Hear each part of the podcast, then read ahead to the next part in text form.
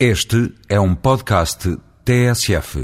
Completam-se amanhã 20 anos da fundação da Associação Portuguesa de Biólogos, precursora da atual Ordem de Biólogos. Permitam-me os ouvintes que, por uma vez, excepcionalmente, use este espaço enquanto bastonário para saudar, em primeiro lugar, todos aqueles que ao longo de duas décadas contribuíram para o desenvolvimento da biologia em Portugal e, com isso, para a modernidade e competitividade do nosso país. Longo foi o caminho desde que, em 1911, pela primeira vez, foi criada em Portugal a licenciatura em Ciências Histórico-Naturais, antecessora da moderna biologia. À beira de completar um século enquanto ciência e saber autónomo, herdando o conhecimento acumulado do naturalismo, que remonta aos tempos das descobertas, e do qual nos orgulhamos, é justo que se realce a modernidade da biologia como a proclamada ciência do século XXI. Mais importante que a efeméride é realçar os extraordinários avanços que esta ciência e a sociedade em geral têm assistido.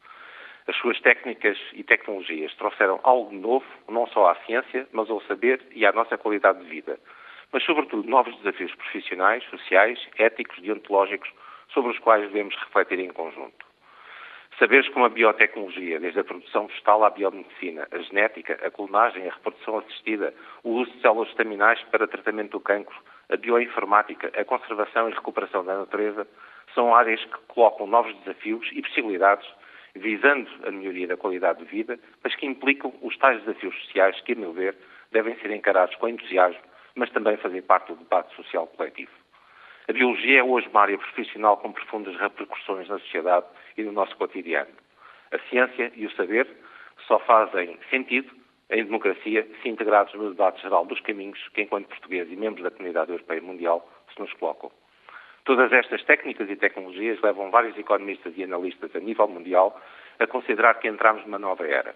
Parafraseando Alvin Toffler, a quarta vaga, a da bioeconomia, e que está a revolucionar os padrões de crescimento económico e bem-estar social.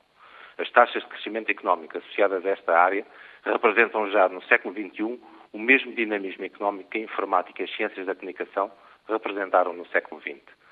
Desde a área da farmacêutica, a agricultura biológica, passando pelas tecnologias do ambiente, assiste-se à explosão de novos mercados nos quais o desenvolvimento tecnológico do nosso país são absolutamente cruciais.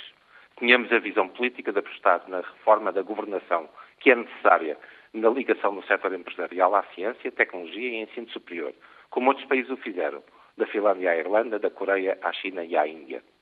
O acordo de ontem entre o Estado português com o Instituto Fraunhofer, instituição de referência na Europa, priorizando a biotecnologia, é um passo na direção certa que merece ser elogiado. Poderá ser apenas um sinal, mas é uma ruptura epistemológica do pensamento e da maneira de encarar a maneira de fazer ciência em Portugal. Este é o tempo de todos nos empenharmos.